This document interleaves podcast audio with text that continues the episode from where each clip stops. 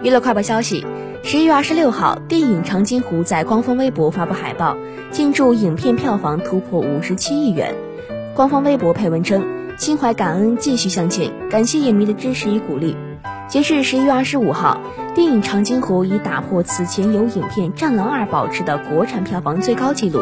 以破五十六点九五亿元的成绩，成为中国影史票房冠军。该片部分版本密钥二次延期，将上映至十二月三十号。此外，《长津湖》续集《长津湖之水门桥》也已正式官宣，影片保持了原班阵容。